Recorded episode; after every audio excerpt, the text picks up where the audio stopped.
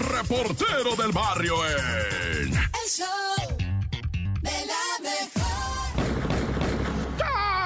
Montes, Montes, Alicantes, Pintos, Oli, Oli, raza. No, la que les tengo ahorita. Puro la mejor 97.7. Este es el show. Saludos, va, mi topo adorado. Cintia brillando como una estrella, ¿verdad? En este manto celeste de la radio. Ay, acá ya me puse. Bueno, ¿qué? ¿Vamos a ir a lo cardíaco o no? Oye, figúrate, ¿verdad?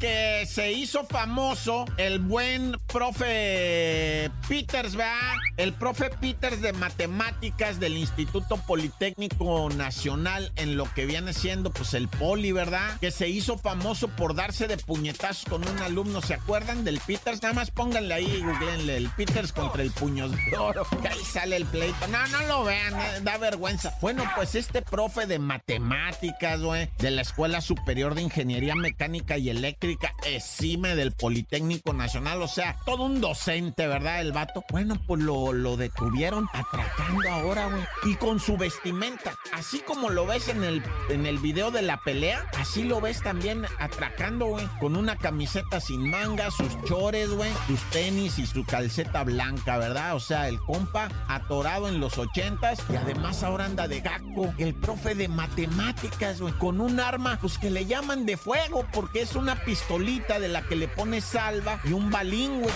Y discúlpame, pero pues ocupa mecánicamente fuego, combustión, va, para proyectar el misilito, pues mm, te amolaste, güey, o sea, es arma de fuego. Y ahora el Peters, el profe de matemáticas al que le pusieron sus cachetadas, que además en la pelea el vato se chacaleó, ¿eh? El, alumno se chacaleó, jaló greñas, aventó candado al cuello, y una vez que el Peters estaba en el piso, el morro le pegó en la cara, y la neta, en el piso nada, güey. Siempre que haya un tiro en el piso, nunca, güey. No, no, ¿qué andas haciendo?